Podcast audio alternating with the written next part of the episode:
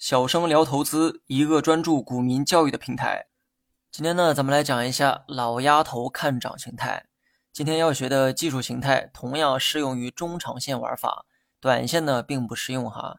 老鸭头形态，想必很多人呢都听说过，因为这个名字啊很有特色，想忘记都很难。老鸭头这个名字是因为形态的外观而得名，形态看上去就像是一个鸭头的形状，所以呢叫做老鸭头形态。具体图片大家可以查看文稿中的图一。很多人在讲解老鸭头的时候会用到很多条均线，各种均线和 K 线配合着讲解老鸭头形态。但是呢，我说一句实在话哈，这些人中很多人根本不懂技术背后的逻辑，别人怎么说他就怎么教。包括我找到的这个图片也用到了三条均线，但实际上老鸭头背后的原理啊非常简单，只需要用到一条均线和 K 线就能解释明白。研判老鸭头的时候，只需要用到一根六十日均线，六十日均线配合 K 线的走势，你就能判断出老鸭头的形态。图中最下方的那条绿色线条就是六十日均线，其他均线你可以忽略掉。首先，股价自下而上击穿六十日均线，这个时候 K 线呈现出上涨的走势，此时压颈部，也就是压脖子的部分开始形成。持续上涨的股价达到一定的高度之后，出现横盘。横盘期间，K 线出现来回震荡的走势，这个时候压头部开始形成。股价在横盘震荡的时候，六十日均线仍在保持上涨。记住，越是大周期的均线，它的灵敏度就会越差。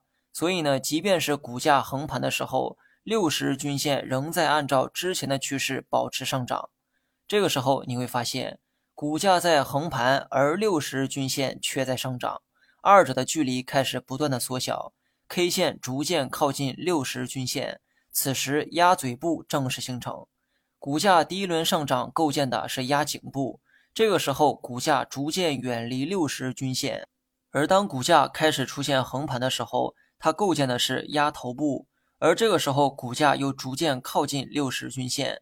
当 K 线与六十均线距离比较近的时候，中间的那个间隙就是鸭嘴部，至此老鸭头形态正式完成。另外呢，注意一点哈，形成鸭嘴部的时候，K 线要与六十均线存在一定的空隙。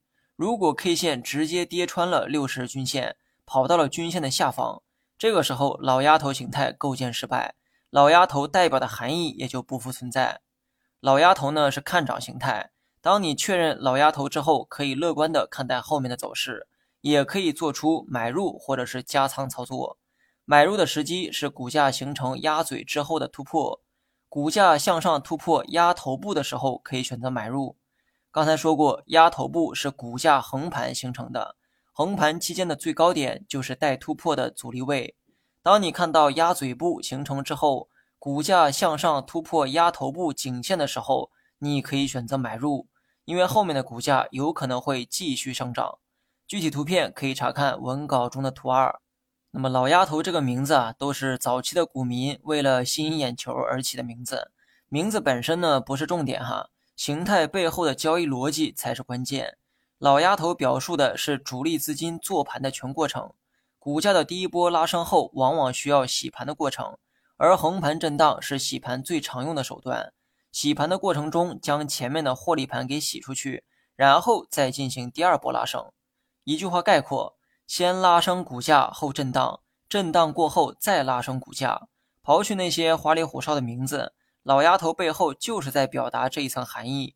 但是呢，无奈散户啊都是无知的，所以很多人用各种炫酷的方式讲解此类技巧，目的都是为了增加技术分析的神秘感，从而博取别人的关注。